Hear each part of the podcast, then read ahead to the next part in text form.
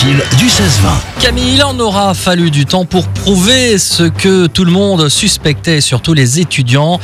Oui, les équations tarabiscotées de mathématiques provoquent bel et bien des migraines. Ah bon Oui, ça te Carrément. provoquait pas des migraines, toi, au lycée, les mathématiques J'adorais ça. T'adorais ça Ouais. Comment on peut adorer ce genre de choses J'adorais ça. Combien de moyenne alors?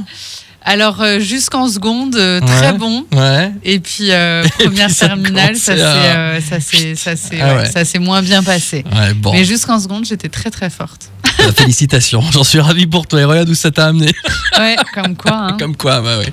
En tout cas, des scientifiques de l'université de Chicago ont prouvé que l'anxiété déclenchée par euh, des problèmes de mathématiques ardus pouvait effectivement provoquer des maux de tête. Pour mener cette étude, les psychologues ont choisi 14 adultes qui présentaient une importante anxiété exclusivement liée aux mathématiques sans que ces personnes hein, ne soient pour autant de nature anxieuse. Ils ont dû résoudre des problèmes mathématiques pendant que des images cérébrales par résonance magnétique étaient enregistrées.